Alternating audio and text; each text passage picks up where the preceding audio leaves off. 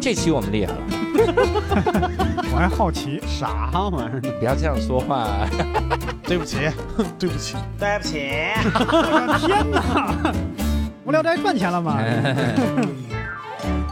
Hello，大家好，欢迎大家收听这期的无聊斋，我是教主。我是大刘，我是宁佳宇，哎，这期我们厉害了啊！因为一听到大刘和宁佳宇出现，你就知道啊，无聊斋刘兽又不在在忙。 然后 他一个不在的人，我们给他刷什么存在感是吧？啊，我是六兽，咱们仨好好撑起这片天啊！那我们今天啊，这个厉害的点在于啥呢？以前大家一直调侃说单立人这些演员人手一部纪录片，就是每个人都拍过纪录片，都是跟着他，而且基本上内容都一样嘛。是一个穷呵呵的人，嗯每天在家怎么改段子，写不出来，然后晚上要参加开放麦，参加完开放麦，这个摄像头怼着你，还要说这场我觉得不太理想，有点冷，然后参加下一场冷的更屎，就一遍遍打自己的脸，我觉得下一场会好，然后怎么怎么样，然后最后一个镜头是一个人对着。六十个人讲，然后说他走在他的成功的路上，他哪儿成功了？ 类似于这样的纪录片哈，每个每人手一部这个，给你们科普一下。所以反正这我是次没有呢，我也没有，林佳宇有吧？有拍你的吗？没有没有， 我可以拍，好，已经透露了嘉宾了。所以怎么现在还没当介绍呢，现在流行当场邀约嘛，这是啊，求约你这是。所以啊，我们这次的这个嘉宾非常厉害，因为他呢是一个纪录片导演，我们请到了翠翠。欢迎翠欢迎翠翠，翠，大家好，我是翠翠，哎，我们得先聊一下啊，这个翠翠你的具体的这个工作是啥？我现在是央视央视下属的一个、啊啊， 下一属，个，央视，哇，下属，对对对，现在 就是就是可能已经没有咱们以前概念当中的那种，就是央视自己的公司这种、哦啊，我们大部分都是制作公司，哦相当于他的供应商嘛。对对对，相当于它的供应商，哦那翠翠当纪录片导演大概多少年了？嗯，呃，我二零一零年入行吧，应哦该十、十多年了，十多年12了。啊，我我之前听过一个很经典的笑话，你能不能跟我，我就证实一下？嗯当时、当时是谁？是是好像陈小青说的。嗯，陈小青接受采访的时候说，说拍纪录片的导演都特别的穷嗯。然后有一天有人组了个局，跟他说说有两个纪录片导演，然后身家千万。他说我靠，我要去看一看这个身家千万。拍纪录片身家千万，这得什么样？然后去了才知道，他们拍纪录片之前身家亿 万，拍成千万，对对说就对，特是别一烧钱，嗯真是特别苦。这种是对对是对这样， 对对对，多少有一点吧，就是挺挺烧钱 的。然后那可能就这个就是说到。我们就相当于是电视台的制作的嗯这一方，就相当于是电视台立项，然后我们在底下工作，只是其中的一个员工。嗯然后像您说的这种烧钱的，有可能是自己花钱哦出纪录片的那啊、你那属于个体户，个体对对户，但这种就比较个人表达。啊人家有对有对甲方爸爸，哦对对对，我们是有甲方有的有投资，有的我经常比较喜欢看那种就是得大奖的那种啊纪录片，对对对，哎，那个甲方爸爸是不是也是现在身家千万， 就是然后慢慢干 到了身家亿对万，马上就成为百万富翁了，对对对对 干到最后是一个万元户。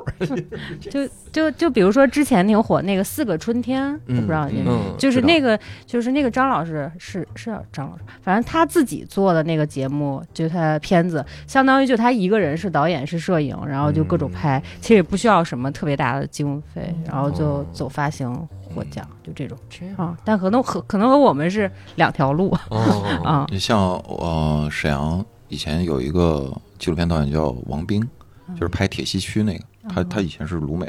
然后他后来不也是拍了好多纪录片得了大奖嘛，但都哦拍的是一些边缘群体啊、对对对，有嗯很多像最早金星小姐啊，就这种还挺挺火的，嗯，我很钦佩纪录片导演，因为他他就注定了他这个东西不会是那种商业的大的票房，对对对几亿、十几亿、几十亿那种，对，他也不会获得那么大的名声，但是他拍的那些东西，嗯、咋说呢，就非常有意义，嗯呃，也能够给人类留下一些东西。你听过一个纪录片叫《Tiger King》吗？虎王，没有，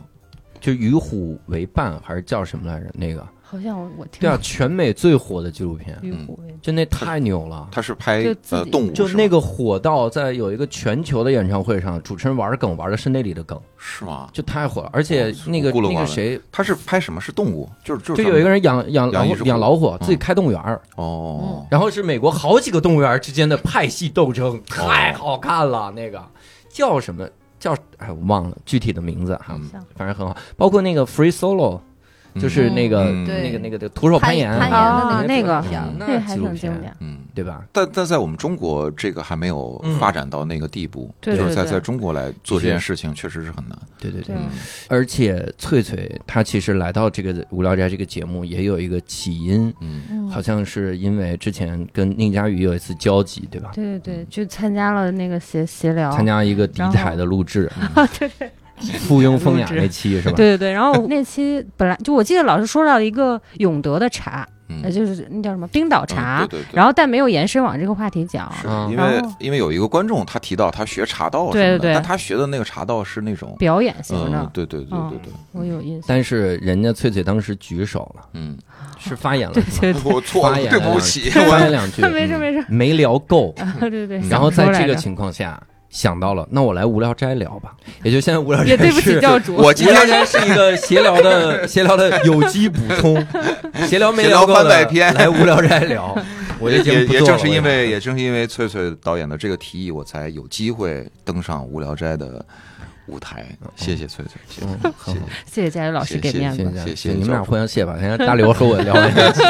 咱们聊一聊姓刘的人的故事， 就是我们硬聊下来这个东西。但里面其实提到了一件事儿，就是那个茶这个事儿哈，嗯嗯是当时你你拍过这个吗？对，我是去过那个冰岛嗯那个嗯那个嗯村儿嗯，就是咱们是那侠义的冰岛的，对对对，就那天那天我们想说这个事儿来着，就是比如说咱们听龙井茶，嗯就感觉特别洋气，对但如果你说龙井村儿就不太洋气了，啊，哦就就就对冰岛也是这样，它其实是一个村儿，然后整个村儿就是因为是那种古树，他们分呃古树、老树，还有 嗯等等，新的冰岛是个村儿对吧？是一个村就儿，中国的一个村 子，在云云南的永德叫冰岛村儿是。对，叫冰岛村儿， 所以就没有那么所以我洋气。是 你你是多么的不可思议，你所以我连妈，我妈朋友圈里面写那个四百块钱冰岛五日游的事儿， 对对应对该，应该是冰岛村儿，永德， 对对对对永对。德，冰岛村儿，然后就没那么洋气 嘛。然后哦嗯大家都是卖茶的。然后我印象比较深的是，我们去那儿也不是当地的人在卖茶，他当地的嗯人只是负责维护这个茶树。然后这个茶树大概有成百上千年这个样子。嗯，然后呃，茶会有树基本都被承包出去。对对对，会有浙江或者广东的茶商来承包，嗯然后把我们带到一个，呃，就像。马连道那样一个批发市场， 然后跟我们讲说，你们随便进一家店可以坐下来喝茶嗯，我们都认识。然后我们就进，进到之后，老板就从这样的一个条案底下掏出那种茶给我们泡，然后就跟我们说啊，你们尝一下，这个是五万块钱一斤的。然后我们就带着一种虔诚的心，然后说就啊，这得是什么味儿啊？然后喝完了之后，他又掏出一个说啊，你们再尝一下，这是十万块钱一斤的。哟就我们所有人都惊呆了，然后就不断的说啊，是是是，这个果然比那个好，但实际我们并不能尝出它到底有多么的好，然后那这纪录片儿咋拍 啊？就只是恭维它，不，他会跟你讲说，呃你去体会，对对对对舌尖呀，还是什么走到哪儿梁了家呀，这个到茶哪儿啊？它确实有一些区别，它的对甜度、它对对的对香味儿，就是对这对对果香那。回甘，嗯对对对对对对对它它是有区别就，各但是种确实是比较细微，尤其对对一些不是很擅长或者不是。你得是要味觉多么的灵敏，对你咱不能否认这个，因为你比如说品尝红酒，嗯有那个就是他们国际认证的，能品尝出来几几百种什么什么什对么对味道对，茶巧克也力是香嗯也是这样，也是这样，但是有些时候觉得真没必要，对，有点因为虚高了，就对那个感你觉。嗯你你会感觉说五两万的到五万的十万到十几万，就是觉得没有太大的差别。对嗯对就直接是在他那村儿里，就在是吧它就是外面的一个像马连道茶城的一个商业街上，啊啊，而且他会跟我们讲，那个茶，你如果在马连道买到的都不是冰岛茶，就已经是所有的人买茶都站到这个树下定，然后说这一茶棵茶树都是这个老板的，所以市面上真的流通的那些几百块钱的冰岛茶，应该就不是剩下的真那的。肯定不是对对对冰岛，冰岛茶嗯，长岛冰茶，嗯一差不一起差的吗差不差多差远差远了，你纪录片导演不能这么 说。哎，佳宇刚才那番话，如果在平时啊，我觉得大家可能会引起一些个。不服，嗯就什么？那你怎么这么说我们茶文化呢？但这期我就要挑一挑了啊！我就觉得二十五万的茶跟五块钱的茶没区别，嗯有本事给我们寄一些二十五万一斤的茶啊！我品品有没有区别？没有一款二十五万的茶能让嗯我喝出好来啊！我们的地址是北京市东城区。 往这一蹲一蹲的记啊， 咱们就都给整一整。真屯儿， 然后， 你这都不是村儿，你在屯 儿里。所以你们拍纪录片的时候，你能不能选呢？比如说哪个题材，那我去拍，然后哪个题材别人去拍那种。反正一一般分到我这儿的就直接是题，然后呃，我可以选我拍谁，但是一般题目到我这儿就可能就已经没有得选题选了了，对对对，嗯，那比如说给你个题，就拍中国人，嗯，哎然后你这个好大呀。 嗯对，就是你拍谁都可以。一般的题会是什么样的题呢？一般的题就是，比如说像佳宇老师刚说的人嘛，我会拍，我之前拍过好多就是民营企业家，嗯，然后会给我一个题，就是就这个民营企业家，然后你找角度、找方向、找主题，然后把它拍出来。嗯，嗯，所以你们一般的工作流程会是什么样的？就是因为我我之前被拍的时候，嗯那个纪录片导演，就是每次我看基本上就是坐那儿采访我， 然后坐那儿对，其实我我挺想问你们被拍的经历的，嗯你觉得有意思的点是什么？我们从来不觉得有意 思。石老板写过一个段子，就说说纪录片导演就说石先生你在家想想干嘛干嘛，你就按平时来就行。嗯然后他进公司说：“哎呀，刚才那个进机位没保住，你再进一遍公 司。”你这边走慢一点儿。 对对对对对，我们我们经常会就是要求 被拍摄对象嗯会比较会比较嗯，会你会你会觉得假吗？我不会觉得假你会，觉我觉得得这是有必要的。就是你嗯想呈现一个东西，如果这个事儿本身是真的，对，那你怎么把这个东西呈现给大家？因为可能是因这样的为之一前个我遇想到法过这个问题，就会有人说你们为什么要摆我？说我现在就是这样的，然后你让我重新走一遍，我觉得太假了，这不是我。嗯，我我遇到过这种问题，对我遇到压力最大的就是他说你现在在干嘛？我说准备准备段子。他说那 OK，我们拍你。然后就两三个小时，我坐在这儿盯着一张纸，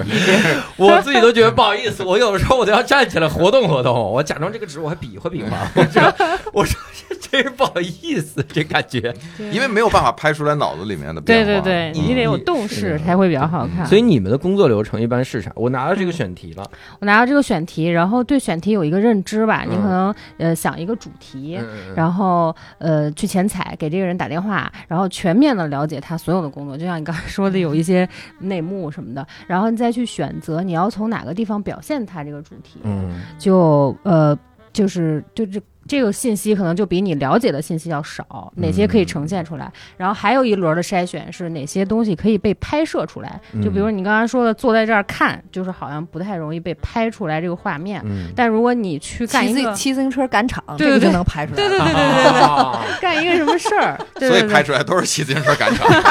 各种共享单车，跟广告 似的，一会儿是蓝的，一会儿是黄的。太 真的是共性。得得站起来蹬， 对，这个效果更好。 你说一个行业里啊，就一个圈子里就一个纪录片儿，大家看个新鲜，拍多了大把就这一个事儿啊。对对对，但但实际上其实也可以找一些，嗯，就每个人的特点嘛，然后再来找一找。嗯那你们会先去跟踪几天吗？就是我跟着你嗯衣食住行，我就待着你那 儿。呃，我会先去前采，然后一嗯般采个、就比如特别远，像云南这种，只能打嗯打电话了。然后如果是很近北京的，我就会待个一两天吧，嗯全面了解他的生活，或者是呃了解清楚之后再做选择。等下回我嗯要带着我的摄像去拍摄，因为摄像是按天计费的，嗯也可以说。嗯就是我得给他安排满了，然后他得从早上八九点就开始干活儿，一直干到五六点下班儿，嗯要不然这一天的这个费用在这儿放着，啊我得让他拍够了。啊， 我看的很多的那个纪录片，比如那个谁，乔丹那个纪录片，嗯， 《Last Dance》最后一舞，就那个那个纪录片是什么呢？好像是从九七年就有素材，啊嗯就从九七年开始拍，然后二零二零还是二零一九还是二一放出来。嗯，我说这张娘这纪录片导演挣钱吗？他怎么对，怎这么有的项目对的的时间跨度特别对大，你你你说这个东西，我真不知道你中间会发生什么。那我要跟着一个选题人，我到底要跟多久？这个还是好的，我觉得，因为他本身就是一个名人。我对见过那种就是拍一个不知名的家庭，嗯或者是拍一组，嗯，学生对，这一组是八岁，然后工人阶级蓝领和另一组那什个五么十什么。啊六哎啊那个对片儿，就是往往我就拍二十年，我的天，那真是嗯这难以想他象们。日本对拍《福原爱》那个不也是从也是从小 三是三吧四岁开始拍？对这个这个，你说啊，拍我一押直宝拍就行。嗯，我就在想啊，我啥时候播？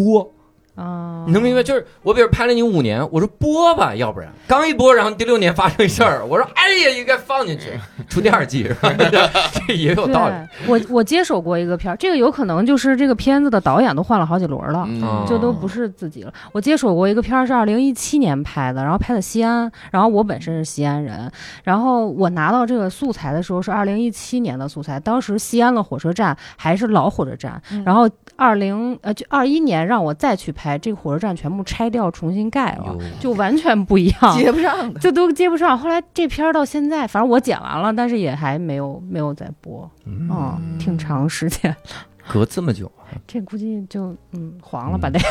那你那你们一般选题策划，然后嗯大概这个流程需要多久？就一个纪录片如果制作出来了，呃，就是如果比如说一个十五分钟的个人人物的企业老板的片子，嗯那我可能拿到手钱彩，呃，三天，然后一个月的时间写这个钱彩嗯之后的稿子，然后再花三到五天时间去拍它，然后再剪一个月，大概两三个月就完成了。两三个月。对以前这个这个不算不算长嗯，但现在这两三个月可比能是较长公司，没对对， 有可能有波动可能很大。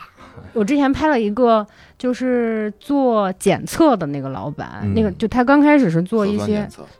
对，就是抗原的核酸检测，哦有点像这能说吗？就是毒品和那个运运运检的那个盒盒。嗯嗯他刚开始做那个的，嗯后来疫情一爆发，然后他们做抗原的检测那个盒盒，他们三个月之内就是厂工厂的厂房面积增加了三倍。哟，然后我去拍他的时候，刚开始说的好好的，跟他聊天说我要拍你这个拍你那个，然后等我们到了的时候，他完全没有时间，就他每天都在想哦我怎么扩建，怎么建更多的这个试剂盒嗯招人，然后我就只能。真的是他干嘛我就跟他一会儿，然后晚上找了个半夜十点的时间，然后他坐那儿采访，嗯然后说完了之后，他自己还在那儿研究这个试剂盒怎么才能变得更好，就是因为疫情瞬间就变了，嗯，嗯，我见到的就拍摄被拍摄者变化最大，就在我眼前发生了，就是拍小鹿那个 Figure 那个团队，Figure 团队，然后第一开始拍小鹿，就是想拍女喜剧演员，嗯然后拍小鹿，然后拍着拍着拍着，中间小鹿火了，嗯所以那个那个哦那不挺好那吗个对，那个导演写的时候就写的是中间就是发生了这个，就是相当于是惊喜吧，嗯就相当于老天爷说让你这个纪录片更好看了，嗯就是中间火了，就一下就出一个这种嗯这种点之类的。你之前拍摄的经历中会有这种吗？就是被踩对象中间突然有一个这样大的的转折点。变化这个老板我觉得算是一个哈，啊、我拍过，就是今年冬奥会的时候，他们两个参加嗯奥运的呃闭幕的演出，是盲人学校的小孩儿，哦然后这俩是一个双呃。一个比一个大两岁吧，但嗯是很可惜，就是生下来都是天生的那种盲人。哦然后他妈妈特别伟大，从甘肃一个人带着两个孩子来北京上学，因为当嗯地可能并没有针对盲人可以上的学校，嗯，然后他妈就也文盲，甚至是就是对各种打听，然后就打听到了北京，然后就带来，带来之后小朋友就特别喜欢声乐，然后就在学校参加了合唱队儿，学了琵琶。然后我拍他俩的时候，是他俩正去参加琵琶课，就等于嗯我跟了一路，在学校是怎么学音乐的，在嗯外头是怎么学琵琶课的。嗯然后今今年的冬奥会，然后两个小姐妹就参加了那个闭幕仪式的那个唱歌合哦唱团啊。嗯你拍的时候知道吗？不知道，我后续跟他们学校老师有联系，然后老师嗯有发给我说，你看一下，他们两个已经还 挺哦，我以有我我以为是拍的过程中说咱们学琵琶，哎，今天怎么不去学琵琶？你们干嘛去冬了？奥北京冬奥闭幕啊？你还提前跟我说一声 呢，不让跟你说，这个个保秘密 保密。这种感觉，奈飞这二年特别爱拍骗子，就是一堆， 就是那种他一上来他也不知道可能是个骗子，但拍着啊拍着他就是 个骗子，啊就是挺有意思。奈飞拍过一个叫《地表最烂音乐节》，就是一上来那个人特别能喷，说要包一个岛，然后大家都包飞机让你来玩儿，什么请他什么都没干，他就是请了。一堆超级大名模在海边比基尼，但嗯照片真漂亮。然后就开始，他只有一个宣传团队，但没有一个落地执行的团队，所以这个音乐节后来就瞎了吧，嗯 就就变成了灾难，就几乎是。但是这纪录片它从头到尾记录下来，你就觉得非常有意那还嗯挺思好玩的。啊。对，就奈飞这二年拍了好多。骗子。我想到一个那个人生转折特大，就是刚才说那个虎王嗯 Tiger 嗯 King，大家真的应该看看。他是他最早去拍的时候的目的完全不一样。嗯嗯他最早去拍那个虎王的时候呢，他就是想我记录一个开动物园的人，嗯，你相当于在北京我去拍于谦儿，你知道吗？嗯我拍于谦儿说这人这怎么还养老虎啊？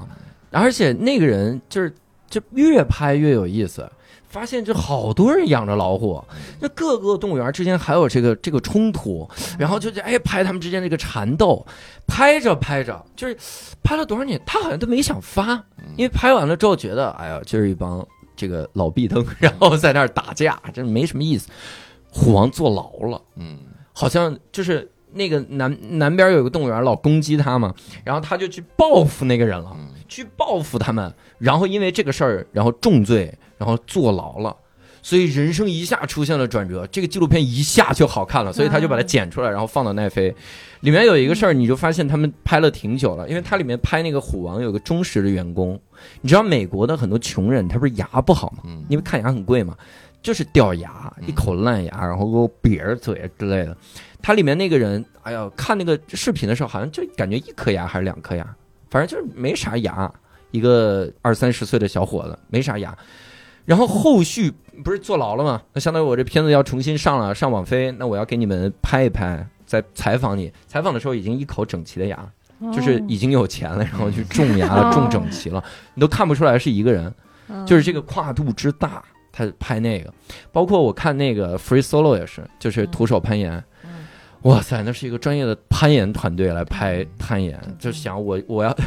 这个特别逗，这个人要攀这条路，嗯那我要在半山腰等着他。我说大哥，你这更难啊，他他他不稳定，他爬上去就行，你这个对就一直吊在那儿等着他。对反正就一直想我怎么把他能拍出来更好的东西。对，而且那个纪录片导演说我，我拍的时候更紧张的一点在于，我可能随我不小心踩掉一个石块，可能就把它砸下去了。嗯因为他没啊有安全绳儿，哦他没有所安全以绳他儿们他们底下的那个纪录片儿那个导演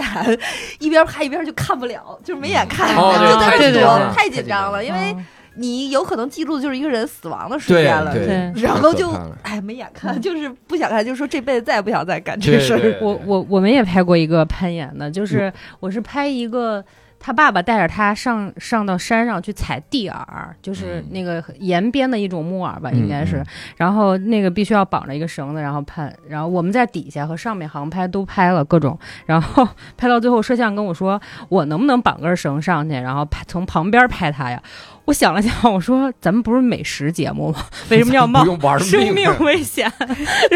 摄像摄像有创作欲了，还是哦，虽然我按天收费，但是我我我有一颗攀岩的心， 让我上。的确挺危险的，那你不能随便上。这个工作是很很很艰苦的，对你嗯你你你就说，那你掉根绳儿吧，这不可能。啊这太危险了，人家对是啊专业的， 人家我那们边哦登山的人勘测了多少遍啊？嗯人家在那儿想，我这个机位架在这儿，怎好么几样年啊他们啊对，真的是一直要跟拍对。我在想一个，就是因为我们看很多的纪录片啊，嗯这个纪录片它其实选的这个角度很值得拿捏。嗯嗯嗯，你们一般在选角度的时候会怎么去考虑？因为嗯你你说实话，单口喜剧演员这个角度现在有点固定了，我嗯并没有看到一个很好的单口喜剧演员，就是不叫很好，就是很新的单口喜剧演员的纪录片。你看，我看一个纪录片，如果我看这个人特欢乐吧，嗯我好像我为什么要看呢？嗯但我老看这个人特别的惨吧，嗯我看久了我就不想多看了，我点开第二个心里都有压力。这个就是就是您刚刚说的这个，我觉得可能是也是我干了这么多年才发现，这个活儿不一定非得这么干，嗯因为为呃，你说的是一个比如脱口秀演员的普遍现象，嗯但是每一个人他有每一个人的性格。嗯然后，嗯，比如说，我想把这个人的性格拍出来，那可能就不是你说的这些单有的这些内嗯容。就比如我，比如我做企业家，可能已经做了四五年、五六年的样子。那嗯每一个企业家如果都是这种，就是什么平地起高楼啊，现在发达了，就是嗯挺没劲的。嗯但如果每一个企业家有每一个不同的样子，那嗯，可能就还有点意思。那有没有指挥你们的？就是我啊有啊想这么拍，有啊有啊， 我我想拍出我的什么什么真风采，有啊有啊，就 像像这种一般都满足他，就是就把他拍出来，就然他后把他这句话也放进去。哎，你能不 能这样拍啊？然后把这句话放进去。我就有可能这样 对，就这种一般，因为因为我们也是可以后期剪辑的啊 嘛，就是我们就都哦就都拍下来剪掉，是吧就哎，你你你说吧，你说吧，没开机， 当时没亮，对，其当时没亮，实其实就放这个就挺好笑的就是那就应该再有一台摄像机来对拍你的假 拍，对，就记录，开始你的表演啊，记录谁呀？ 这是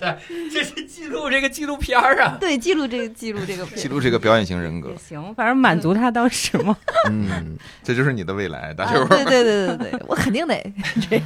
你们拍完之后会让那个被访者看一眼， 呃，如果是节目的话不会，哦嗯就是因为节目它有固定的套路嘛，嗯比如说台里播出的这些。如果是个人的需求，比如甲方提的要求，那肯定是以满足甲方爸爸的需求为主，嗯都按他的来啊。 嗯，看来我只能自己掏钱拍，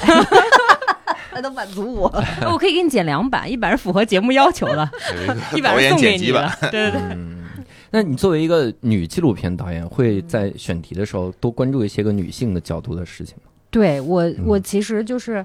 呃，会比较关注。有可能这个关注并不是在我的片子里表现出来，有嗯可能是我私下会跟这个人不断的再去接触，或者有一些嗯对他的感想。嗯嗯，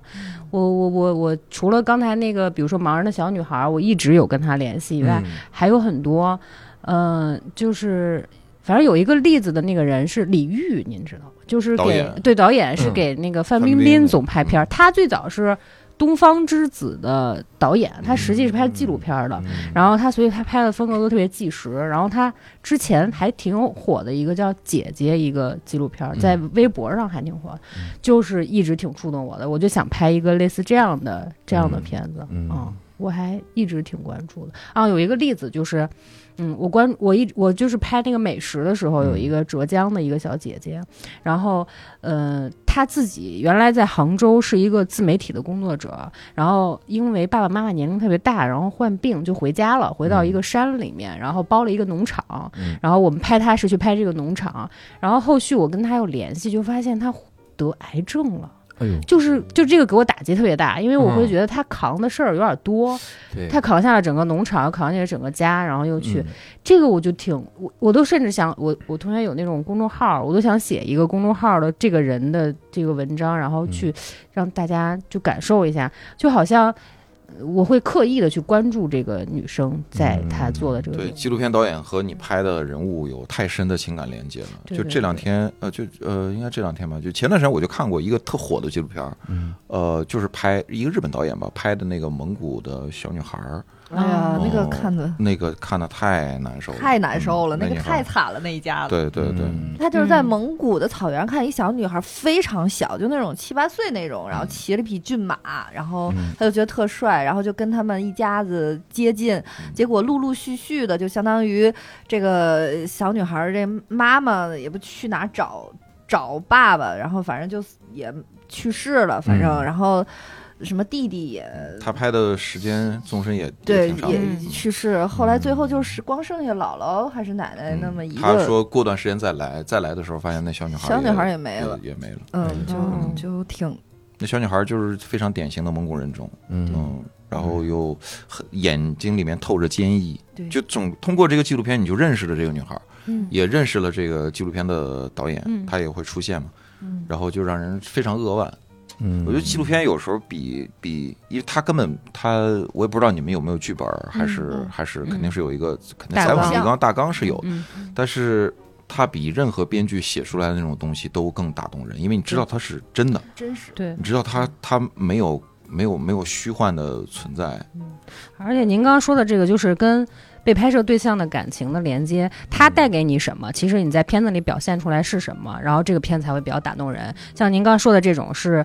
感人的这个部分，我前去年二一年的时候拍了一个，也是回到家里面做快递员的。然后咱们想象中的快递员可能都是男生，然后各种城市里面扛东西，然后她就是一个村儿里的一个快递员，嗯是一个女生。然后她老公是跑货车的，她自己在家相当于守了一个店，嗯然后村儿里的快递是那种，就是他只能写快递站的名字，他没办法写到这个人的他家里。哦嗯然后他每天就要收一摞的快递，把这个快递站全部都都摆满，嗯然后再负责骑着摩托车送给每一家每一户。所以他哦对每一家每一户都格外的熟悉，嗯，啊而且每一家每户都是那种老爷爷老奶奶。我嗯拍到他就是他们那个村儿还要坐船，嗯，然后他每天就坐那个船摆渡坐到那边儿，然后老奶奶正在田田间地头就是挖东西，然后他就把快递给奶奶那种，就还挺生动的。然后他自己这个还有，这个和我们早先小时候看到那种乡村邮递员嗯对对哦对是一样的，对就是对一对定到家里面送信。那个时候对，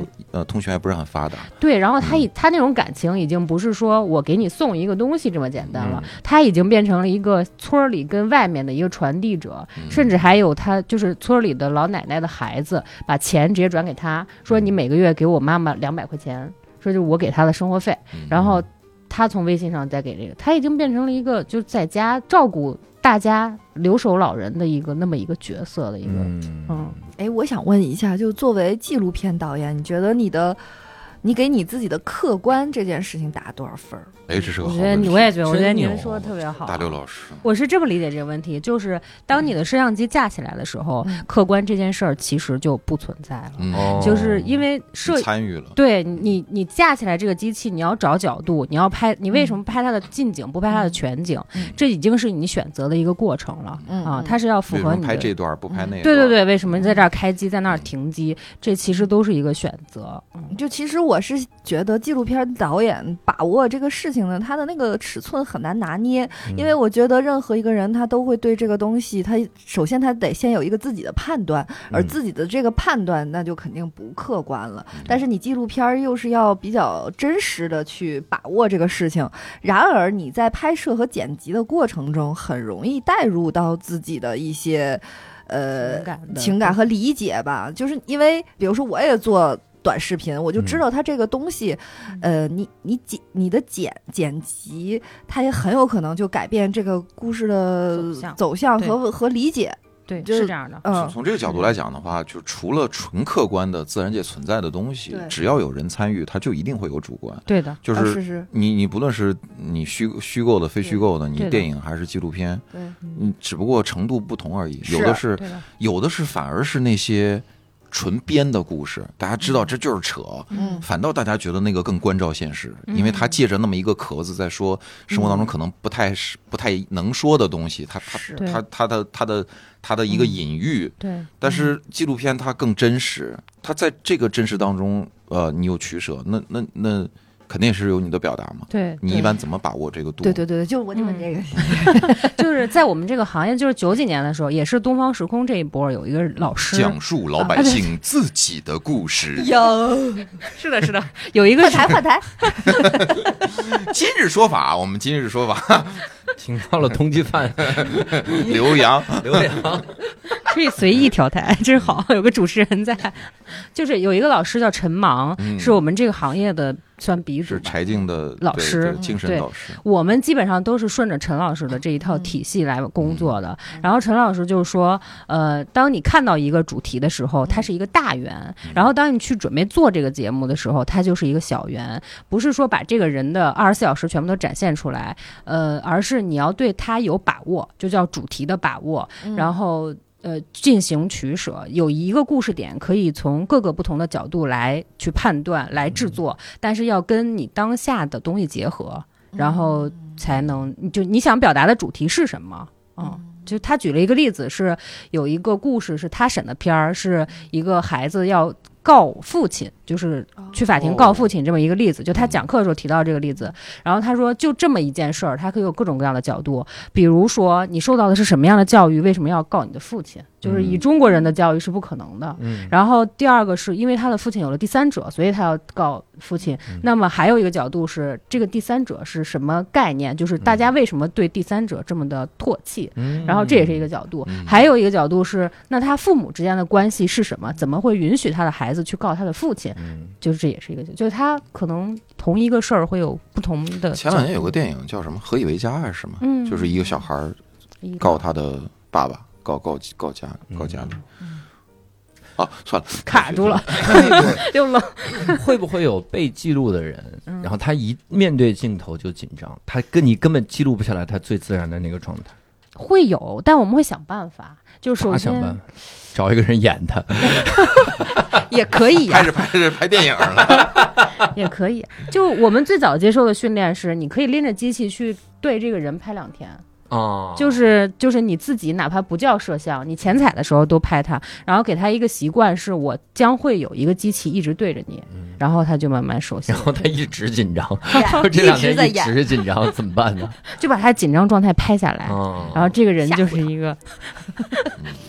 比如你你看要不啊好好说，我就给真你的播出去。拍我准备段子的时候，我坐那儿写段子你，会紧嗯有张个吗，机器在那儿，我因为我这个人啊，我别的时候没有任何紧张，就你拍我你聊天儿，你现在有个机器拍我，你一点儿都不紧张。但是呢，我怕冷场，嗯，嗯，因为那个机器拍我的时候，我在写段子，我就会你总想跟机器互动，对我灵对灵魂跳出来，我说我是不是应该照顾一下这个画面？现在就这种时候紧张，就越来越不自然，嗯就是明明在思考嘛，就是思考，嗯要表但你演总响要了，哎，你总要划两下儿，这笔划 写个表演思擦考划掉，然后有的时候很尴尬，你在那儿写的瞎写呢，你就是什么一二三四五六七擦划掉，哎，他觉得你在写东西，就把镜头又伸过来。推进。啊我能拍一下你的本儿吗？我说不能拍， 在本儿上拍了完了。写了一他在个你作曲别拍我，， 一二三四五六七在作曲， 对，就这个时候我是极度不自然。嗯那这个时候咋办？比如说你要拍，呃咱们咱们假设啊，嗯那个快递员嗯去送快给人递给人送快递的时候，一般的说张大妈，快递给你放这儿了嗯，一般是这样的。对结果一拿镜头，张大妈快，这是您您的的快递，递呀，这个人就是快递员 儿。我可以瞎啊扯淡 啊，但是就是会不会有被访者，他会有有这有种啊紧张？有呀，就是呃。也会想各各种各样的办法，比如现在的机器越来越小了，Osmo 嗯啊、或者是那种偷拍啊，索尼的机 器，我想了一些办 法，我就说我是路过的。对对对，还有一个办法就是，比如说好多真人秀都啊在用吧，就架一个架一个 GoPro 在某一个机角度，嗯，然后哦它它会，对他现在他 GoPro 那么大的机器对就对没对那么紧张。对对对对对，那嗯，我我还在想，咱们从这个纪录片的一个一个点讨论哈，你们会会不会陷入一种所谓的道德困境？嗯，比如这说个呢道德困境就是我该不该把这段呈现出哦，我们上面有审片领啊导，来？没关系，道德困境留给领导来决定吧 哎，呀， 领导来决定领导说播那就能 播，啊反正我这还有素材。也挺好。对我大不了换一个镜头，没有没有，我有时候会面临就是呃他在干这件事儿的时候，我到底要不要拍？嗯，就是我我会我会有这样的选择、嗯啊，但至于能不能播，这个好像嗯不是我们 说了算嗯。的，嗯嗯嗯那就整个的这个过程中，你觉得哪个环节是你自己乐此不疲的？就是嗯哎，这前彩太有意思，我就喜欢拍前彩。对我就是我就是比较喜欢 剪彩，你是然后顺着我说吗？还是我猜中了？我 没，有，我我是我是确实比较喜欢，原因嗯是，呃，我会全面的了解这个人，嗯就是他可能跟我呈现出来，因为确实我们播片子有各种各样的要求嘛，嗯就是嗯，审片领导也算其中的一个要求。嗯那嗯但是这个人是真实的，我对于嗯了解他这件事儿，我还是挺感兴趣的。啊、然后我还喜欢的一个点是，就是把我自己推翻了，然后重新来。就是有的时候我在拍拍摄之前，可能已经想好这个人，我前菜完毕之后，对，有一些预判。然后等我到了现场之后，发现他不是我想的这样，嗯但是我我并不会觉得他为什么不是我这样，然后嗯呢就顺着他这个，然后再重新想一个，就这个点子，可能是不是跟各位老师有点像脱口秀，再想一个点子，我们不能。啊 硬说，我们在场上发现，尤其是那种商务演出，嗯定制好的段子，嗯冷的跟屎一样，你是不能换的。那人花钱买的就是这个段儿，嗯人得硬着头皮往下讲啊。有的演员中间会会会自己， 我觉得新人演员有的时候会设计这种这种部分。你们别笑，这是真事儿，他就把这个东西写进去，你知道吗？嗯你们别笑着哦，没人笑。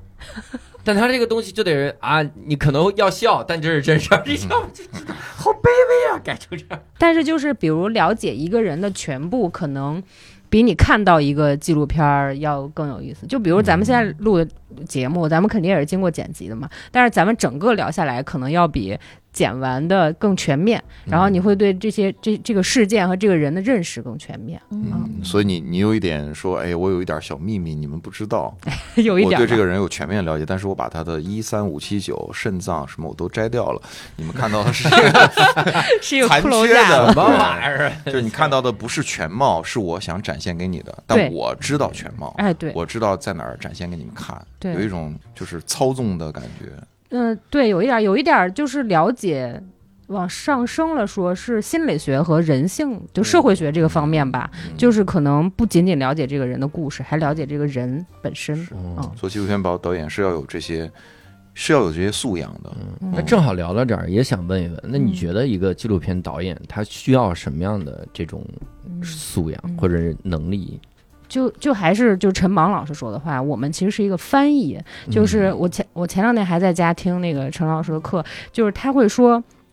我们合作的专家他是在某一个领域的专家，啊嗯但是我们具备的能力是把专家说的这些内容翻译给普通的大众来听，用嗯电视的语言和一个普遍能接受的方式讲给大家听啊。说白了就讲故事吧，就讲故事的能力啊。我们上学的时候，老师就一再要求说，其实电视是给。高中生左右文化知识水平的人看的，就包括纪录片儿，就这种这种比较所谓比较高高知的一些内容，因为人的理解力是在短时间就只能是这样的，嗯你不能奢望每一个人拥有特别多的知识储备力，然后嗯去了解你所表达的内容，所以你要用最简单、最画面的方式告诉大家啊。举个例子，就是我现在的领导是以前那个走科走进科学的导演，嗯然后大家不都特别吐槽走进科学这个。电笔坏了， 对对对，这个节目嘛漏电，还是打呼 噜，打呼噜吵醒全村。神龟流 血，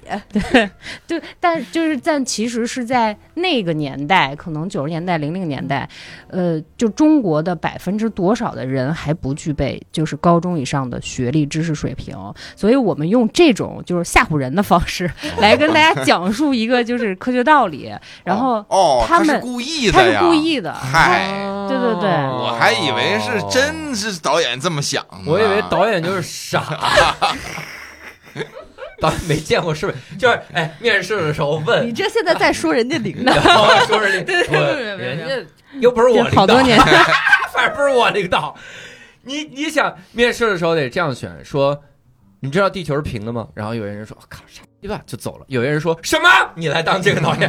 我以前以为是这种，我就是得大惊小怪，啥都信才能当走进科学的导演。对他没想到是人家科普，嗯，对他是一个用心故良苦意的，对对对，故意的悬念的方式吧。我们终于为走进科学证明了。是无聊斋真是无聊这功功德在无千量，秋，功在千秋， 功在功在当代，利在千秋，利在千秋。然后我们这 个哎，但是这个就有一个问题，就是他他的针对的人群是是是那样的一个人群，嗯，所以呃，去大家去群嘲的，实际上是超过了这个人群的认知的一些对人对来对说的这件事。那大家的态度是什么？比如说那些你的那个同导事演，或或者对那对个，他们是觉得说，嗨，不用理你忙啥，就是还是说还有十亿人夸我好呢，就，嗯、可能是，可能是，我说的通俗点儿，屁股决定脑袋，嗯就是他这个位置只能干这件事儿嗯，他可能也会顶来自各种各样的压力。但比如说互联网媒体就有一种特别直白的表达方式跟大嗯家讲，他是不一样的，他那 他收到了好多观众来信，说我的天哪，我终于知道，原来是我们家电笔得换了。好多观众， 怪不得来信的，没碰过电的东西。这都是写信，哎嗯写信来信来函啊！哎我我我想起一个啥，就是刚才翠翠说，纪录片好像感觉起来更高知一点。我我是有这个神奇的感受。嗯是是是，我当年听谁来着？听草薇，我的成人偶像嗯草薇，她在哪个课里面说？说她写一个广告文案，她的灵感来自于哪儿哪儿哪儿。她说的是那天我睡前的时候呀，然后正好看完一部纪录片，我那一刹那我就觉得她好有品味，就不知道为什么，就是是纪录片，嗯，好有品味是。我我看到有的那这种种感觉那个就聊天就男女之间那种。说啊，你喜欢看什么电影啊？我电影看的比较少，我嗯平时看纪录片。哇哦哇！你看了什么 so 纪录 charming 你看了什么纪录片？动物世界。虎虎王，我也看，我也看，一串儿一串儿，一串儿那都当剧看，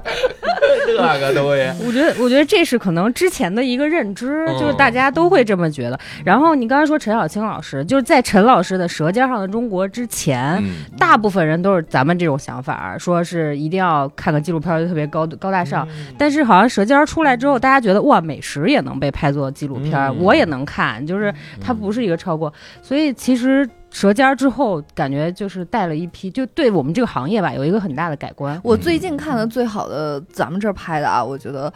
特别让我呃震惊的是，好好拍动物了，就是有一个《众神之地》嗯那四个嗯《众神之地》的那个导演也拍了很多好的纪录片儿，因为之前那个上。是好几年前上过一套国外的，是叫《王朝》，好像是，就讲了六个动物，嗯对，就看哭。然后呢，就等于那个时候你就会觉得他们的导演真的也是。呃，可能五到八年甚至更长的时间去追踪一个动物嘛，嗯伴随着一个动物的成长，因为那个也是有很多惊喜的，嗯就是有你也不知道它对，掌的，控不了。嗯对你也掌控不了一些故事的走向。那虎妈妈和自己的女儿进行这个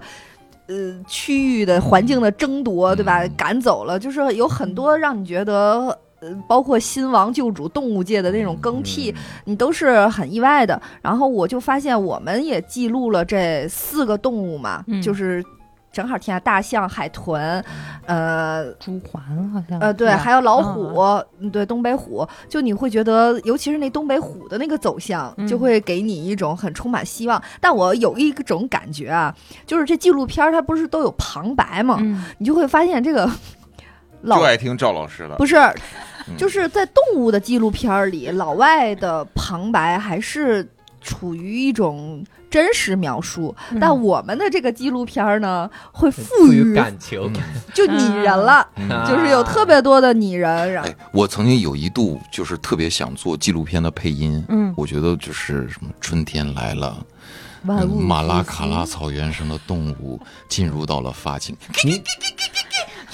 你配的也太猥琐了。就是我在我在你这是模马仿，拉卡拉草原上教主发情了，你这对，然后然后我就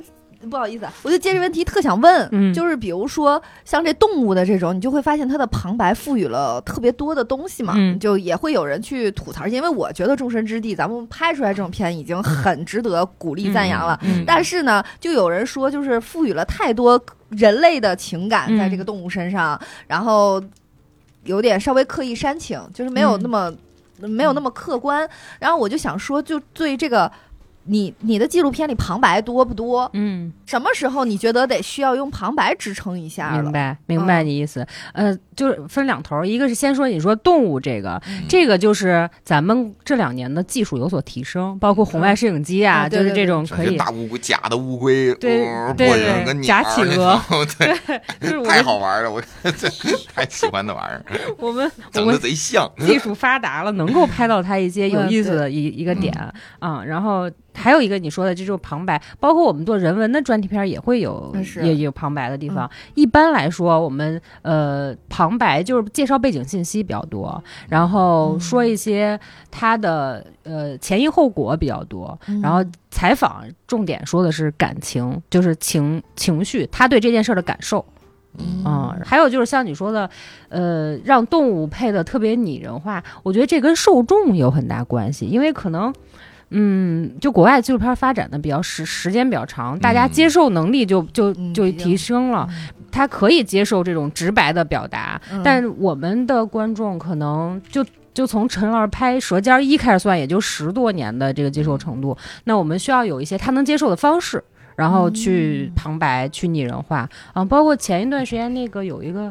人生第一次，还是哦找了好第二多季叫《人生第第二二次次，》，对对对，找了好多那个每一集不同的明星来配，嗯这也是大家因为有有明星配音，所以才会看到这个纪录片嘛。这是嗯观众受众的一个喜好吧。嗯，嗯就你会用你的旁白去给这人着吧吗？ 就是抹一抹， 嗯，弄好看点儿。我我会尽量，我会尽量解释一下就行。因嗯为其实是这样，我们我们受到的，就包括电影也是这样。如果你能用画面表达清楚的这件事儿，嗯就不需要用文字和对话来，对声音解释了啊多余。就就尽量用最少的语言来解释，这个就比较合适。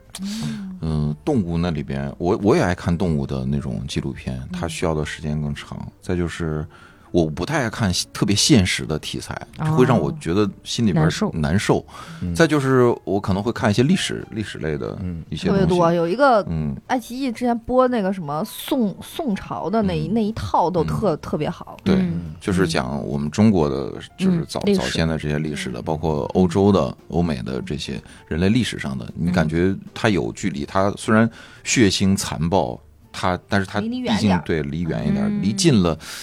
就觉得、哦我的天，我我我很钦佩这样的导演，因为他他不像你拍动物、拍历史，他是一个有有隔着嗯好多重山的一个，你那个是只在此山中，你甚至是在参与具体参与一个人的生命的是一个过程，就是怎么能能有多大的心理心理建设能力，心理是强大到什么程度，能跟着拍，我看我都不能自已，你嗯拍下来，我我就是很钦佩，嗯，真的很钦佩你们的这个职业，我给大家推荐一个伪纪录片，嗯假就是虎王，不，这不是，我这辈子就看过这一个纪录片儿。这个纪录伪纪录片叫《去死吧二零二零》，嗯叫《Death to 二零二零》。嗯它这个这个就是当时因为二零二零是第一年疫情嘛，全球有大变化，然后有各种各样的这个新闻事件，所以年底的时候，黑镜团队哦，啊，就说我们不拍科技带来的荒谬了，我们拍现实荒谬。他们就拍了个伪纪录片，这里面比如说什么这个摩根弗里曼嗯啊，不是那个马德法卡侠，嗯就是塞缪尔杰克逊，嗯，然后里面采访接受采访，他假装他是一个什么什么人，嗯然后还有一个人他是假装一个普通的英国民众，就每个人都有自己的性格，然后接受采访之类都的是这些演员，对他把那些嗯个新闻串起来，嗯那个去死吧二零二零特别好看，嗯当年一出来大家就炸了。然后二零二一比二零二零更魔幻，嗯 所以他们就拍了《去死吧二零二一》，嗯然后原班人马继续拍，今年更他娘的魔幻，所以我嗯我说能这个期待是吧？这个系列会一直拍下去吧，就是嗯这那个那有个真的很好看，有一点像之前许鞍华导演拍那个《黄金时代》。哦就把每一个人列出来，然后做点采访，嗯但实际都是演员嘛，扮演者。是吗对就这是一个另外一种纪录片的拍摄方法，嗯就好像是一个假的伪纪录片似的那种。哦嗯是是有这种拍摄手法嗯。里面我我想的就是因为它那个里面，它完全是按纪录片的拍摄手法来啊拍，嗯它里面会有真实采访，嗯然后混着新闻画面，嗯然后混就尤其是新闻播报那些个画面，然后混着演的那种假采访之类的。啊然后演假采访那个被访者在干一件什么事儿，但多半都是很蠢的事儿。它里面那些搞笑的桥段也是，有一个人一说话就起音乐，就是他只要一说话就起音乐。他说：“你等会儿，等会儿，就是那个科学家嘛，他是唯一一个认真在里面说话的科学家，就说其实这个病毒我们应该做到就勤洗手，因为这个病毒的毒性。等会儿为什么有音乐啊？为什么有？哦然后旁边人说没关系，你别管音乐啊，我们就是，呃，就起音乐了。嗯然后他继续说，说着说着，你们是觉得我说话太无聊对吧？ 所以配音乐不会不会不会，你们把音乐关了嘛。然后关了，他说了两句：“你们把音乐起来吧， 我自己都觉得太无聊。那那他会跳脱吗？他跳脱出来，知道自己是一个演员被采访吗”？他不知道自己是演员被采访，啊他还是作为那个科科学家被采访，就科学家被采访，说哦为什么我会起音乐？啊到我这儿就起音乐，就是大家觉 得无聊。哎，这种在在学术上，它跟那个什么非虚构什么写写作，作它是有什么很像，很像，是吧？这个去死吧二零二零不就是纯虚构写作吗？对，非常像非虚构写 作。我还是吧专门看那个书来写稿 子， 对对对，非常像。所以我我我在想的其实就是一点，就像里面这种个拍摄手法，嗯也是大家你你们一个纪录片导演应该熟练掌握并且随意运用的是吗？啥时候我给他起个音乐，啥时候我不给他起，啥时候嗯我、我拍美食是这样，哦我拍人物是什么样的？对，嗯，就是这是后期剪辑的工作吧， 就是就是太好了。剪到后 面道之德后，困境留给领导，对对啊 配不配乐留给后期剪辑，这挺好。 应该我们不会在现场放音乐了，就是但你那个你不听得着就盯，剪辑你吗但？你那个这听个着特就别像现场他放那啊个是故意这的，是现场，他那个个是故意的，啊你是故意那样放嘛？啊，但对只是我们说是会，但是在后你期你《舌尖上中国》也有音乐啊， 对对对，多经当典的音乐。对，，当你一听到那个就想起了美食，这是一个，对对对，嗯，嗯，一般会在情绪渲染的时候，嗯呃，加这个音乐，怕大家看不懂。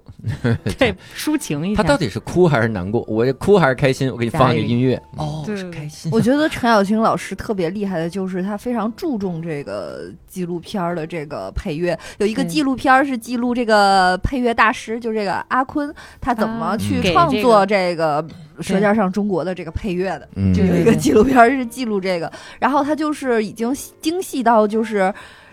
那种时对时节、这个材质、所有的那种口味，然后一切的那种表达，已经精细到就是你听到这个音乐，你就能想到什么画面了。嗯这个对这个很经典。我就想说，嗯那在你的纪录片里，就音乐，比如说像背景音乐这一块儿，是日常嗯是就是处理的精细程度吧？嗯，对，因为一般我会自己先选选一个搭的感受的片子，然后就举个例子，不会比如另说创作，对吗？呃，嗯呃，看预算吧。对对对嗯说的太对了，贾云老师。预算要是够的话，应该是要创作。啊对我一般自己先搭搭给后期一个呃意向，他看到之后就会靠近这个方向，然后再去选择一些版权音乐和自己创作的音乐嗯啊。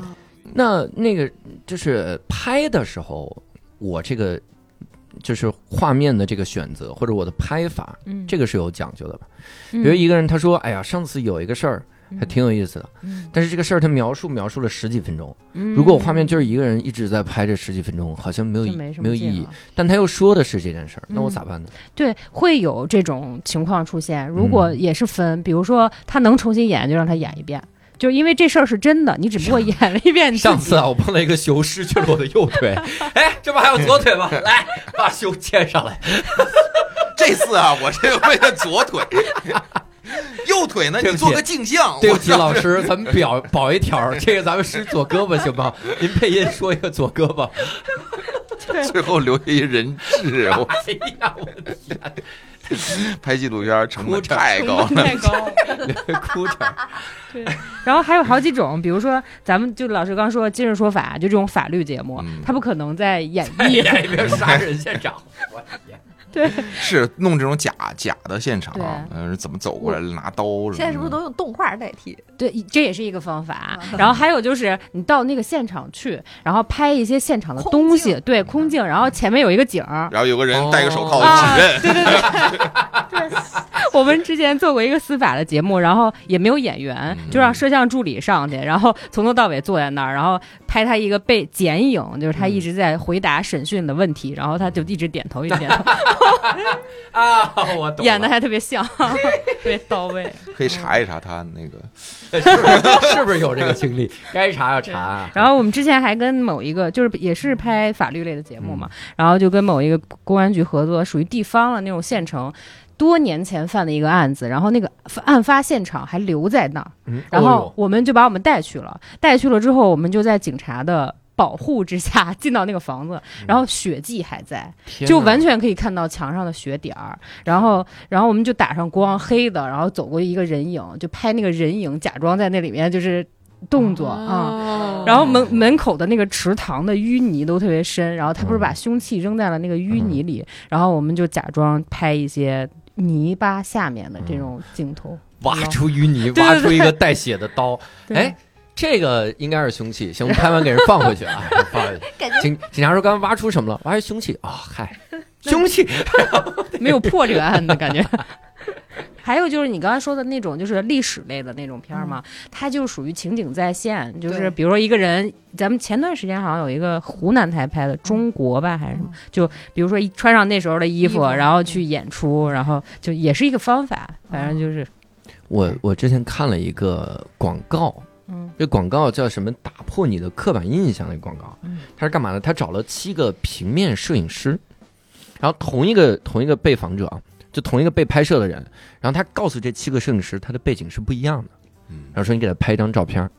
比如说我就是大刘，今天我我我我找了七个人哈，嗯我跟第一个人说，我说这个大刘啊，他是一个杀人犯，他刚放出来，他嗯手里有七十条命案，特别可 还能放出来，他反正就放出来了，特别可怕。你给他拍张照片儿。然后第二个我说他是个成功的企业家，第三个我说大刘就是普通的水管工，第四个我说大刘就是一个开酒吧的老板娘，嗯第五个是大刘是一个吉他，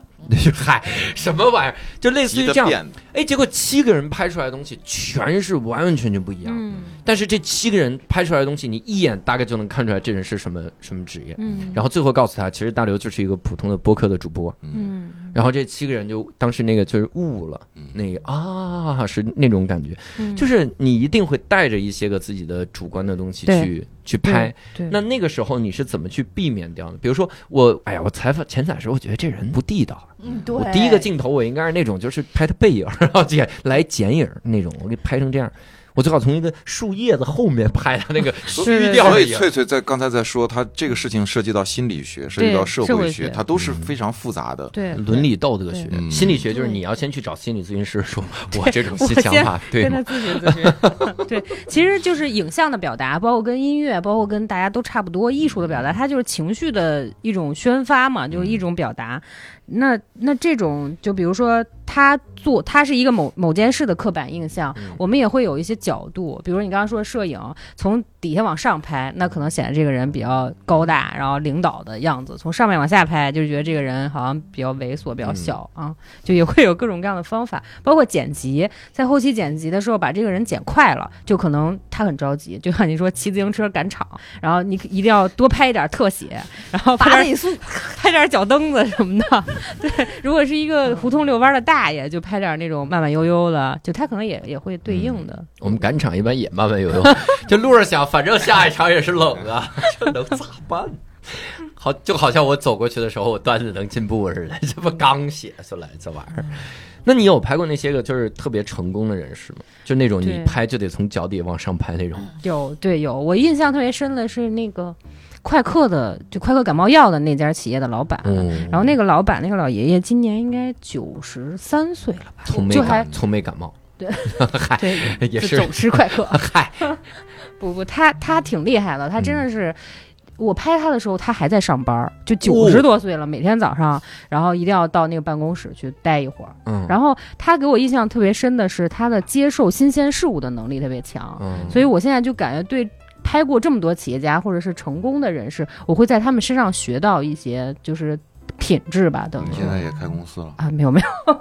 你白学了，这学以致用啊！这光学了，就就那个老爷爷会主动问，哎，你这个手机上这个是怎么用的？哦就是一个九十多岁的老爷爷，这个印象特别深刻。给我调成开发者模式，是摁是摁这个就能加你的微 信吗？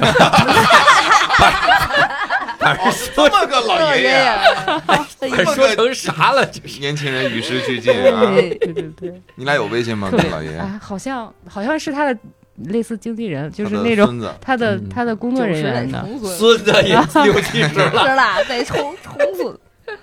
对，我就就拍他他还在上班儿这件事儿，我就挺那 个很。震撼，而且他会，嗯他想的跟咱们都不一样，因为那个快克已经是很成熟的感冒药的品牌了嘛，嗯所以他就想我能做点什么才能改造这个世界，然后哦这个就令我挺挺，他说我在甘肃一个叫民勤的地嗯方，然后种那个肉苁蓉。嗯，然后底下是肉苁蓉，上面是什么植物？这个植物可以在沙漠里保水。嗯然后我现在主要做这件事儿，我就想怎么才能让当地的人觉得又有经济收益，又能改造环境。就是他的想法好像已经跟我们就不太一样了。嗯我不是一个嗯维度，对对对，挺佩服他而且的。他这老头儿就让我想起来那寿司之神了，嗯就是也是小野二郎，啊，就是快也是八九十岁了，嗯，就是还玩命工作，感觉还是很勤奋嘛。他对那个对对，他们就是嗯我老觉得这样的成功的人，他肯定有他的特质才成功。小野二郎现在做的事儿其实就是最后一项，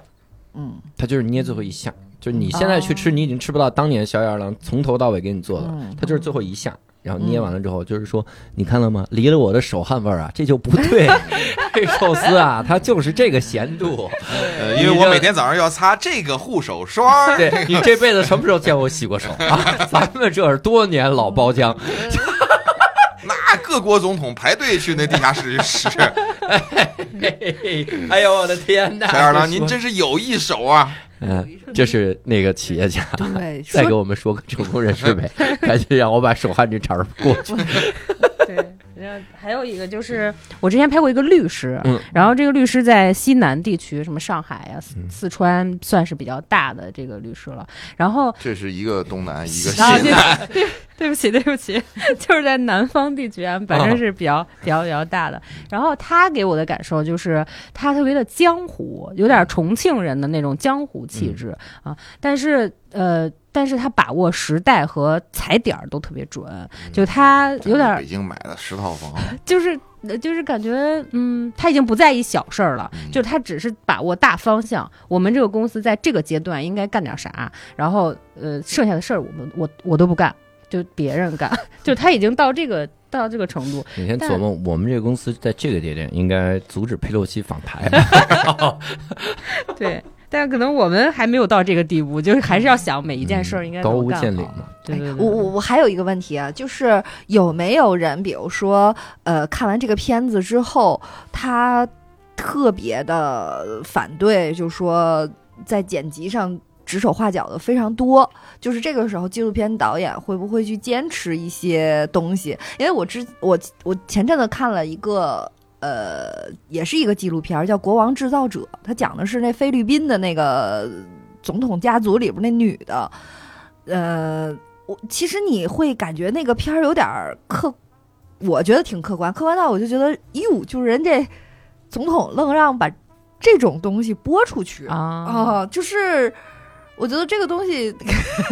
哎哎，对，就是你怎么，嗯但是这种在嗯国内一般不太好实现。啊，就是嗯是是是，但是我的意思是，就是我们把它放小嘛，嗯放小了的话，就说，比如说企业家，他就觉得，嗯，你拍的我这个好像，呃， 不太满意。对他的那个不满意是指你有可能别人看完之后会讨厌我，但其实那是真实他的自己。嗯他会不会要求，比如说大面积删减，就并没有很完全或者是很嗯真实，嗯，就是嗯或者是说对你的片子指手画脚特别多。嗯我我刚入行的时候遇到这种问题，我会坚持，就是我觉得这是我的表达，但可能我现干到现在觉得甲方爸爸说的都对，嗯 就是只要能就是结钱只，要你给钱，就是我就按你的啊拍。但问题是我们这个节目可能有一些自己的，就是节目的。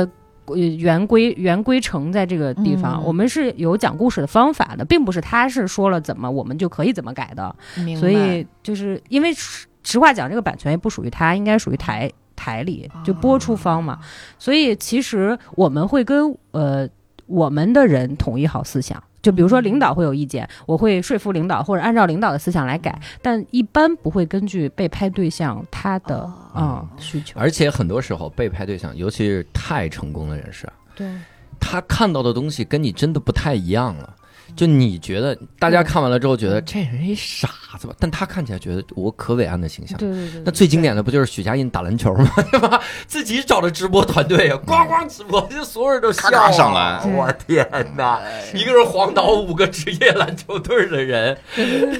网上有一个网上有一个解说，大家可以看看，B 站有一个叫许家印五加球，里面解说太逗了， 他中间有一段上篮没进，然后。嘣，球弹到对方球员手里了。嗯对方球员手里心想：我不能把篮球还回去吧， 我得象征性的往回跑吧。但跑呢，许家印又跑得太慢了。他就一个人跑在前面，那种挣扎和孤独，跑到许家印球底下说：“那我投不投篮呢？”说：“我都到这儿了，我三步上篮吧。”结果三步上篮就进了，哎你知道吧？呀，然后当时当时那个那个那个解说是，哎呀，且看篮下小伙三步上篮进球，职业生涯到头。 太逗，那种纠结和挣扎，这是演员演不出来。太逗， 大家可以搜一搜许家印武家球。但是当时你想想， 徐总看了很满意。徐总当时打那场多满意啊，心想这是体现我体态健康啊，对吧？展现了我徐的总威一一场得九十分儿，你徐总能不健康吗？老健康了， 三步上篮进球，，这个陪领导打球这这哪是一般人能陪的？ 对，这就跟陪乾隆下棋是一样的，你得恰到好处，你不太能难，了这个。真的太难。了。这才是真正的生活。所以我们最后扣个题啊，嗯，人家是冲着你们附庸风雅那期来对的对，哎呀，说是你们周围的你们周围的同好们哈、嗯有没有那种说拍的时候，我也所谓的啊，我也得附庸个风雅，嗯，低俗了咱不拍，嗯，拍那个高的那个对我拍过好几个有意思的，篮球明星，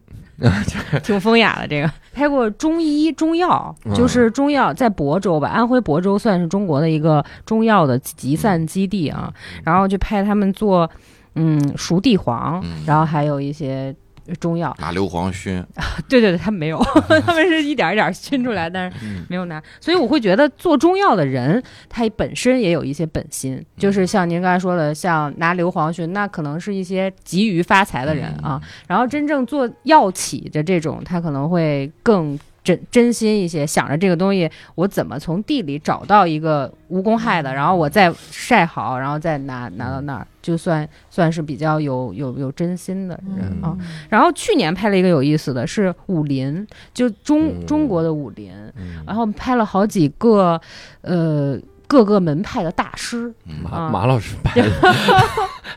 马保国老师拍哪大门派？武是林不是少林、空洞、嗯对峨眉峨眉、少武林当，嗯，我们拍少林是找到了一个少林的传人，他说他是传人，然后实际他在就是香港拍武打片儿。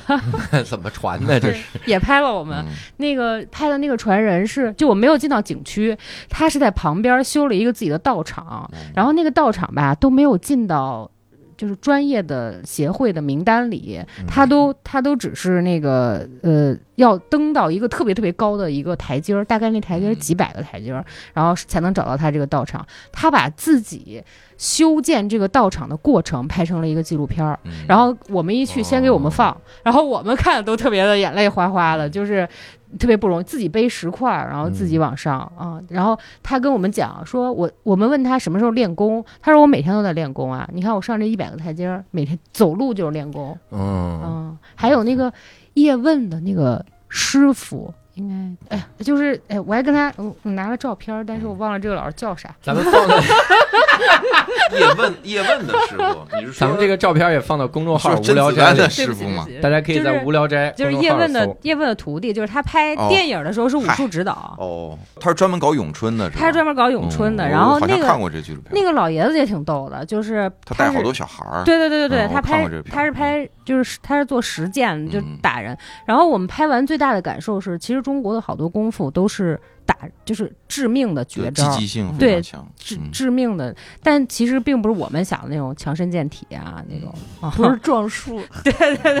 其实都是一招毙命，然后嗯拍完就没有什嗯么什么大力金刚指、六十四式、八十三式那种，更是健身的。嗯，嗯对真正其实都是一刀对一招毙命。嗯对，真正都是杀招儿，就是包括一些特种兵啊，一些什么那些，他教的都是杀人的技。因为我老公技练巧八极拳，八极拳啊八就极非拳常的刚猛，我还去凶拍了狠八极拳的传人，哦就是真的吗就当时获得武林大会一个什么什么一哦那个那个老就爷拍完子一代宗师那个张震不就学会学了八那极个拳八吗极拳他那个练啊拳很刚猛，因为军体拳就是从八极拳来对对的对嘛。对对，就是河北沧州嘛，就是原来咱们北京城的，我就不让他在家练，嗯楼震的咕隆咕隆的， 一跺脚就那种。我说你要干嘛？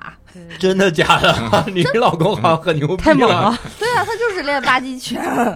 下一个选题有了， 可以可以去拍去拍她老公。可以他是我有哎我很有想师承的那没种。哦有，我很想给他找个师傅，然 后我就哎可以去满我就给满世界搜，最后发现他们楼闹白蚁，这个是走进科学的选题。为什么呼隆呼隆的？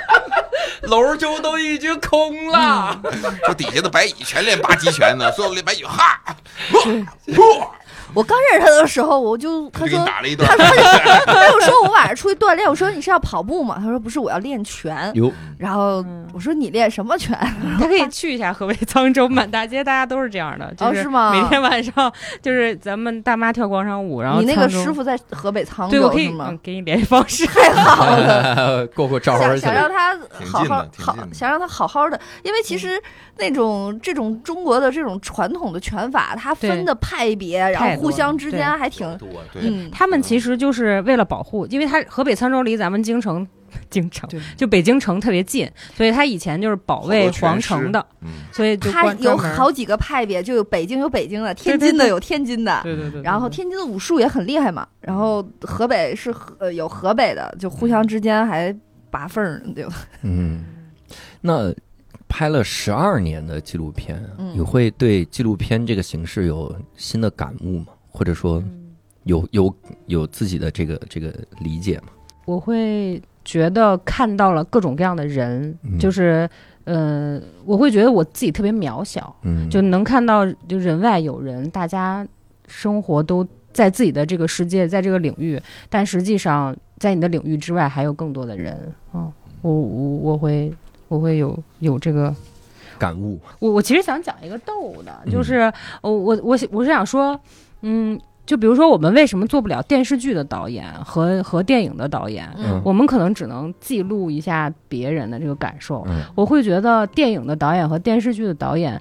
承担的压力特别大。我有一次去拍。象山，浙江象山影视城，嗯然后有一个电视剧，民国时候的电视剧，应该也是正午阳光他们那个系列的吧。但是嗯种种原因吧，这个片儿到现在还没有上。然后那段时间特别流行，在正片儿背后放一集的纪录片儿，然后去讲这个电电视剧到底是怎么拍的。嗯然后我就在现场看这个导演到底是怎么拍的，我就特别紧张，就是。呃我在站在那个楼的二楼，然后那个导演就站在那个天井的里面，然后周围围了八个人，这八个人演员、副导演、服装、摄影、化妆、道具，然后他自己拿了一个今天的台本儿，然后从左边儿溜达到右边儿，然后再思考。然后再从右边溜达到左边，我给好多人都讲过这个故事，是我觉得他心理压力太大了，八个人围着他，就等待他下命令，嗯，然后说我们接下来拍什么，怎么拍。嗯，他的所有的思考过程都在这个中间在溜达着完成。然后当他一说好了，我们接下来拍第几场的第几场戏，请通知各个部门的人去完成相对应工作，哗，八个人都散开了。然后所有人拿着对讲机，啊，你告诉某某某演员，现在马上第几场第几场。哇，我站在二楼。我觉得我心里受到了很大打击，我觉得我在现场控制三四个人已经是极大的心理压力了，嗯他要瞬间几十号、上百人全部都在干这件事儿，嗯心理压力得多大呀！但凡下错一个指令，然后所有人就重新来，嗯我觉得就是嗯，就是还干不了。心里还最大的一 次，难道不是导演说你是谁呀、 然后发现是你穿帮了，在拍纪录片啊啊！ 民国戏里拿个摄像机在那儿啊啊，就跑了。导演啊、指挥呀、将军呀、元帅呀，这些都嗯是这种他要心理压力比较大，对，因为他要统统领整个的那个，嗯而且那他个不能就是瞎下指令，对对对，就是我我这几百人全照着这个来了。我认识一个对键盘手，他就是给那种大型演唱会弹键盘的。嗯他们乐队是这样的，就一般情况下，导演他会从耳麦里下一个指令，嗯然后乐队呢，它除了现场演出的乐队，它还会有一个 program，会有一轨是那种、嗯就跟伴奏音乐似的嘛。然后这一这一轨一下呢，鼓手的那个耳朵里也会有那个嗯 click，、就滴答滴答的点儿，就是这样才能保证整个乐队的统一。那那天的那个曲子呢，是应该是这个键盘手，就我认我朋友 在这儿嗯，在这儿弹，然后他的在一直在等这个导演的指令，导演就喊小金别下，但是他就以为是下下，下啊！然后他就咔，音乐就起来了，去，然后也然后后来他导演就说别下别下，然后这个时候。鼓手也抡起来了，啊结果哦就这抡样，就听不见嘛，就啊看他下也鼓手鼓手那儿有有有收到信号了嘛，他那啊个一轨放下，所有人都能听得到，鼓手也抡起来了，然后再看大家开始收，他就又往回 又往回收，然后他就跟我说，他说你要是别下，你就就别别出，说话， 对，你就别出音儿不就完了？小金别别下，测试一下你能不能所听以懂。所以晚会，你比如春晚，这压力得多大呀？对他这啊那个他那个心理压力确实，尤其是快要倒数，各部门儿他都要嗯都弄好的时候，因为我做过这个工 作，就是你要喊三二一走，因为他那一走是是无数个部门儿在配合，嗯然然后后又有就无数双眼睛在盯着，对呀特别全球上亿华人 全都在各 个看。大使馆，哎所以我，所以对我干了这么多年，就觉得我好像越来越小心了，嗯就是干不了这种大型的事儿。睡不着觉，更喜欢小分队，对，更喜欢我们自己。你比如前段时间《无穷之路》，就三四个人，嗯就香港那个还挺。其实我们也能拍，就是类似这样的，就是要更大型的，可能我心理压力会比较大。嗯嗯，你是还给我们准准备了个片单是吗？啊，对对对，是我我我我我有一些自己推荐嗯那的，太好了，咱们来推荐推荐。好，一个是就是像这种主流的，嗯所谓主流其实就是呃有平台立项，然后嗯给钱，然后去制作的啊，嗯然后还有一个就是自己掏钱自己做的这种啊。哦，然后我觉得比较有意思的一个就是，但是还有书籍嗯，就这哔个哩我哔哩的啊，嗯，然后《风味人间》系列，然后《人生一串儿》系列，我人生一串千万别夜里看， 真的，你们家你们家烧烤摊儿希望夜里看，希望你就玩命看的反复播给你。嗯，然后还有，因为我们去年拍了武林嘛，所以我搜了一下，还有一个叫《藏着的武林》，嗯哦，也还挺经典的，拍了很多，就是这些人已经完全看不出他是练武的了，但嗯是一一使招都特别厉害的那种。 一时招， 那不五就脏是俱碎，容易然后对外外边看 不出来。一时招不容易把自己 撑着吗？看不出练武的了。内力讲内力外练筋骨皮，内练一口气。还有一个就是那个一百年很长嘛，也是哔哩哔哩的，哦嗯，还有一个是早了央视做一个叫《客从何处来》，哦，嗯那个啊还那个要看的要难受死了。对，嗯那个好经典的，大家要往上找。嗯，然后呃有一些个人表达的片子，比如说《四个春天》，那个、嗯那个老师叫陆陆庆怡，然后还有那个《金星小姐》，是早年张元儿导演拍的一个、嗯一个纪录片儿，嗯然后还有一个甘肃的叫《黄河嘎谣嗯黄河改也谣是不是拍那个张嘎里面有松张嘎怂》，的？好像嗯是、对那个也挺嗯，经典的。然后还有前两年有一个叫《摇摇晃晃的人间》，应该是哦去余秀年华余的秀华那个我也是一直没忍心看完，我老觉得会嘖不太舒服，难过嗯，嗯那个还好，因为那个他正好写到了，正好演到了他跟他的呃前夫离离婚，呃，他就是给了他一些钱，嗯就是他就是得到了自由的，嗯然后没有又现在的这些事然后情。又经历了现在，你再看那个嗯，对，嗯，嗯，然后最后一个就叫六人《泰坦尼克号的中国幸存者》，嗯就是一个英国的吧，BBC 出的，哦，嗯，还 挺那个在西方引起了很大的轰对动，他们对觉得是我们我们也会把这个片单，包括刚才我们这个叶问的老 师啊，对照片，我们放在这个公众号“无聊斋”里面， 大家去公众号“无聊斋”里面搜就行哈。我们在放到公众号里面会标上名字。别别别，我还想了半天呢。那这次呢，呃，我们也了解了很多这个纪录片导演背后的这些个工作和故事哈。嗯。然后也希望大家能够多去看一些个纪录片哈。虎王太推荐了，先看虎王吧。然后主流片单虎王，虎王吧，虎王吧，虎王要拍第二季了，没想到吧？嗯那哥们儿都在牢里了，然后从现在开始记录， 哇塞，太精彩了！所以希望大家也去看一看啊，关注关注。哎，教授，我我这块儿我插一嘴，就是最后一个问题，你对自己最近一年的变化，如果这些都记录下来的话，拍下来一定会极为精彩，能拿奥斯卡奖。这家伙就在一个车上，有人问我：“你看小片儿的时候， 什么那个我我们拍了个剧，我们拍了个剧嗯叫这个呃，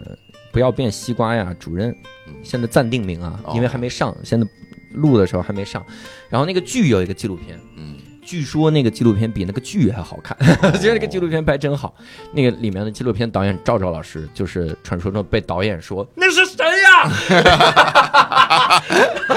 拍边仨演员，怎么四个人？然后 就入镜了，然后经常会有这样穿帮镜头，但是嗯拍出来的角度，你想想就会很期待美期待期待，嗯还很近直击的拍到你们那种。怼脸拍啊，没没，这这拍 老摄像，哎，真的，中间有几次我都跟他说，我说你这鬼太重要了，嗯因为万一有一个镜头没拍到你，这就是宝贵的机会， 就是非常重要。也希望大家去到时候关注关注看一看哈。那当然，更希望的是大家多关注一些个纪录片啊，然后没事儿多看一看，也为走进科学正正名。这期咱们这个信息量这么大啊，活儿挺多，哎，但是就是少听谐星聊天会，这节目没意义。然后我们这期呢，我们就跟各位聊到这儿了啊！非常感谢翠翠，非常感谢大刘，非常感谢宁佳宇，我哦好们感感谢谢教各位的授收听，我们下期再会，拜拜拜。拜。拜拜。嗯